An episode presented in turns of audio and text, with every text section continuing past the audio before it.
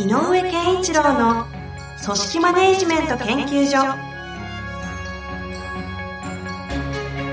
組織が一体となりゴールを達成する究極の快感。上場企業から中小企業まで延べ200社以上の支援を行った井上健一郎が組織人に関するあらゆる問題を分かりやすく解説します。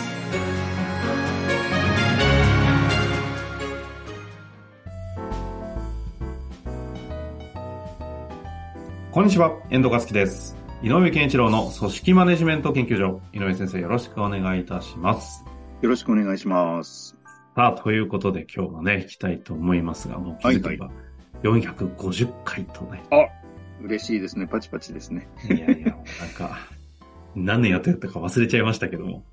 もうでもね、遠藤さんもいろんな言い方のやつやってるからね、全部合わせるとすごいんじゃないですか、今までで。回数だけで数えたら、3、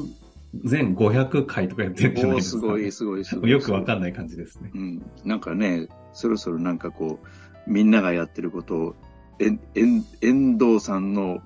このこうワールドでこう展開してみたらあ面白いことが起きるんじゃない？いい加減ね、やらなきゃいけないタイミングも来そうです。はい。ねあ皆さんそんな中でねそれぞれ本当にね、頑張ってますからね。いや、本当ですよ。はいそんなところでね、井上先生はいはいの質問、今日もありますので行きたいと思いますが、はい。今日はですね、これ多分あの、どっかのコンサル的な事務所だと思いますね。行きたいと思います。えー複数の国家資格者が集まる事務所に所属しております。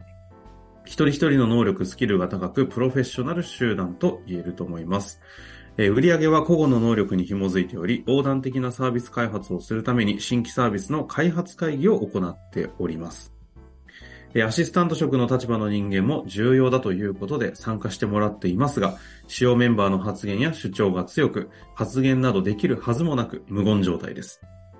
創造的な対話というよりも批判的なディスカッションになり、新たなものが生まれるとは到底思えません。以前対話的な会議においては、場が飛ぶというようなお話もあったので、一体何から工夫して、工夫をしていけばよいのか、根本的な価値観の問題もあるような気がしており、井上先生にご助言をいただきたくお願いいたします。はい。うんなかなか難しい質問来ましたね。うん、難しいですね。で、なぜかっていうと、それぞれがプロフェッショナルで、それぞれがやっていることの売り上げっはいていうのがあって、で、それに、それの、まあ、ある意味、えっ、と、こ個人事業者の集まりが全体の組織の形になってるみたいな、うんうんうん。あの、ある意味ではね、えー形になってるでしょう。で、もし、給与なんかも、その、個々人の売り上げに応じて、えっ、と、払われているとすれば、そのプロフェッショナルでばあればあるほど、人ではなく自分はどう、自分の世界っていうものの、えっ、と、価値が大事だと。で、それが自分たちのベースであるっていう思いになるのは、まあ、ある種当然なので、うんうんで、えっ、と、で、まあ、たただし、今後のために新規商品開発してますよっていうことで、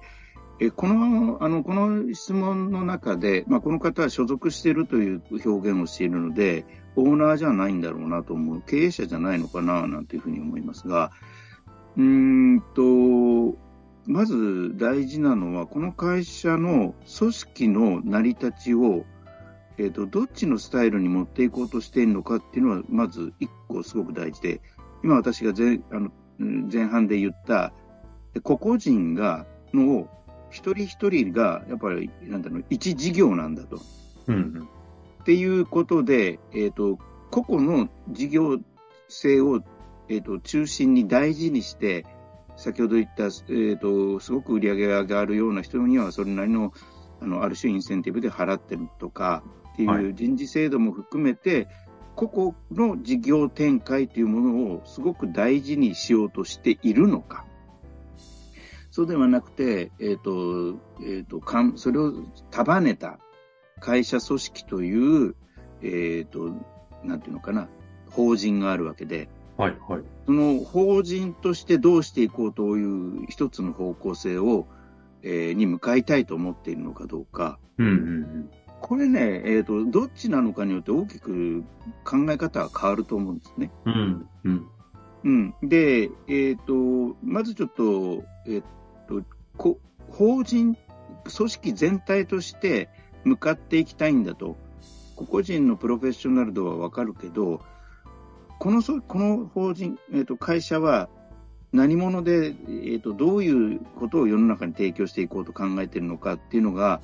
方向にをしっかり作ってあ作られ、もう作られてるかもしれないんだけど、そこに向かっていきたいという思いでいるならば、え、ー、と、やっぱりそこへの納得度と理解度と腹落ち度みたいなのが、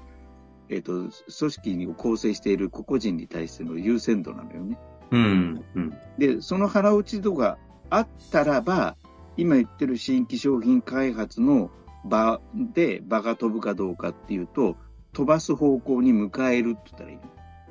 ほうほうほううん。ただ、その個々人、そうだとしたら、えっ、ー、と、やっぱりどこに向かいたいかっていう、やっぱり未来の姿っていうものを語らなきゃいけなくて、今は個々人の売り上げで成立している個々人のプロフェッショナルの、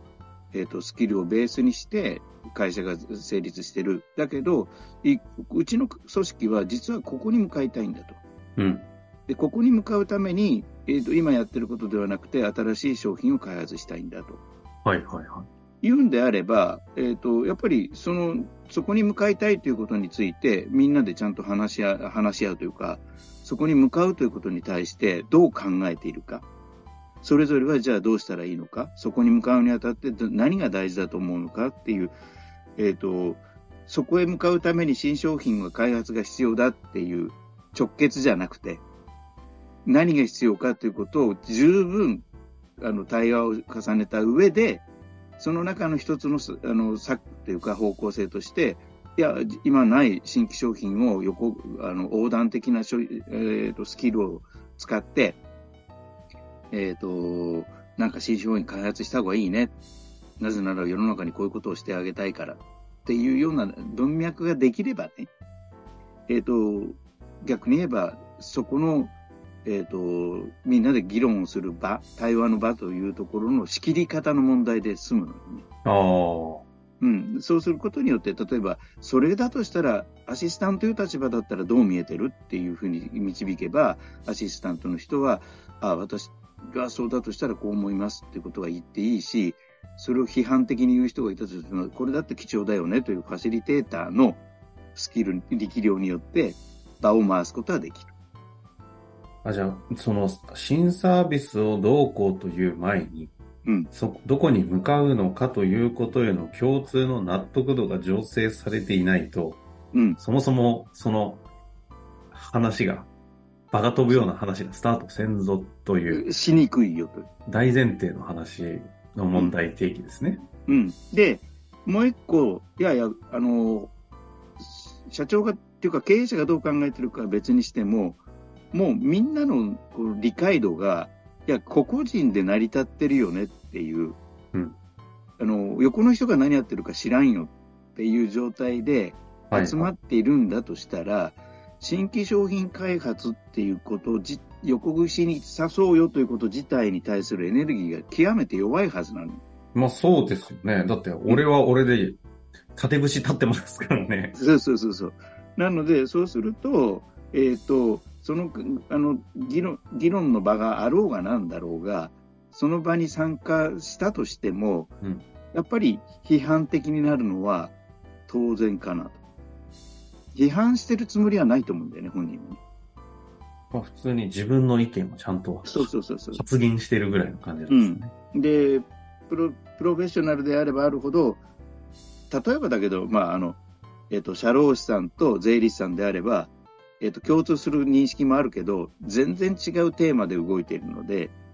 やっぱりこう、意見はち、あるものに関する意見は違うよねと。ああ。うん。なんか、あの、私も昔そういう意味で言うと、あの、個々の事業性を主主体とする顔、顔すったところにいたことが あありますので、はいはい、なんかすごくイメージ湧くんですけど、いや、おっしゃる通り、横串ニーズ、そもそも全体の組織の中にないっていう可能性は、まずありそうだし、それに対してみんなが必要だよねっていうよりも、いや、俺が俺がが前提となっている場合、うん。おっしゃる通りそこに向かうということへの納得度みたいなうん。ものが先に存在してないと、そうなのね。成り立たないなっていうのは、すごい肌感としてイメージ湧きますね。そう。だだからそういうものがもう今醸成されてるとして、経営者はでもこの先の行く末について若干の不安があるとしたら、このままじゃいけないなと思っていて、やっぱ新規商品開発したいなと思ってるんだとしたら、やっぱり経営者が考える将来像、別にさっき前半戦で言った、我々組織はここに向かおうねっていう合意形成をしてるしてないではなくて、えっ、と、今の現状であると何が不安か、うん。このままいくとこういう不安材料があるよっていうことは明らかにした方がいい。ああ。うん、つまりこう、あの、あやばいっていう思いも大事なのに。なるほど。うん、あの変革するときには、あの一つの、一つの、えっ、と、これが全てではないけど、一つの重要なファクターとしては、えっ、と、あ、このままではいけないっていう、えー危機ことを感の共そうそう通そうそうそう。かってことですね。危機感の共有っていうのは大事で、じゃあどうしようかって言ったら、せっかくこれだけのうんプロフェッショナルが集まってんだから、横串で何か、えこういう顧客にサービス提供できないかなっていう話になっていける。あうん。あ。いや、なるほどですね。うん。だから、ま、あの、すごく重要なのは、そこの、えっと、そこの場に、議論の場に、対話の場に参加している人たちの方向性が一致しているかどうかっていうことが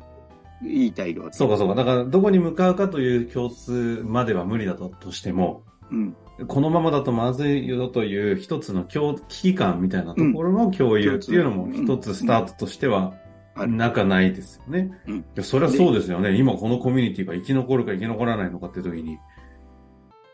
ああそうですね。共通の敵が現れたらね、今まで敵対同士の仲間になるみたいなところと同じですかね。その時には、それの時に、あの、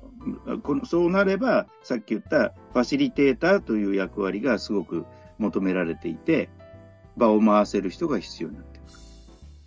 で、まあ、その、まあ、共通して最終的には場を回すっていうことは、やっぱりアシスタントの人の意見を、えっ、と、例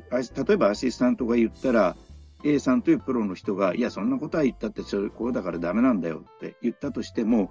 それをあの傍観しちゃダメなんだよね。いや、でも、B、えアシスタントの方が言ってるのはこういうことじゃないですかと。そしたら、これについてみんなどう思いますかって拾うって役こ割。れがね、本当に重要ですけど、これができるかどうかって、いろんな要素がありますが、でも、やっぱこの場というものへの納得度がまず大前提。うんで、それがあった上で、じゃあそういったアシスタントの普通だとちょっと取りこぼしてしまってもいいっていう空気になりそうなものを、うんちゃんと価値として拾えるのって、これ、どう、どうやったらっていうテクニックの話じゃない気もするんですけど、ここはどうなんですか？あのーだからよく言うね、あのーよく、えっ、と、語られる、わ私も言うけど、はい。えっ、と、一人一人の意見が必ず表にまず一回出すということが大事なので、えっ、と、じゃあ今から5分間、これについて皆さん付箋に自分の意見を書いてくださいと。何枚でも構いません。って言って、えとにかくそれをホワイトボードにベタベタベタベタ貼ってって、その付箋を見ながら話す。発言者誰がじゃなくて、ね。がじゃなくて、付箋をで、この、この付箋とこの付箋は近いところにありますねって。ってや、いう運営の仕方をしたりする。ああ。うん。そうか、だから、こ意見と個人が紐づいちゃって、議論がそうやって進まない場合には、うん。あえて一旦分けるということをとって、そうそう。意見そのもので話をしていくっていう進行。うん。だからよくやるのは、みんなで付箋書いてに1人2、3枚ずつとか、まあ、5枚書く人もいてもいいんだけど、その時に、えっ、と、例えば、えっ、と、例えばだけど、ファシリテーターが最初にやってもいいし、逆に言えばアシスタントの子に先にやってもいいから、うんうんい言ったものこと、ちょっと種類の違うんだったら、はあの付箋を離して、ちょっと貼ってみてって言って、こういう、こう考えましたって言いながら貼る。じゃあ次の人、この付箋にに近い範囲だなと思ったら、近いところに貼ってくださいって言って、うある意味こう、えっ、と、なんていうの、グループ分けを進めながらやっていくと、その、アシスタントの言ったえー付箋が、たった一つ孤独になるんであれば、違うかもしれないけど、近くにあれば、その一軍のグループのテーマとしての話に切り替わるので。なるほどね。うん、アシスタントの一人の批判にならなくて済む。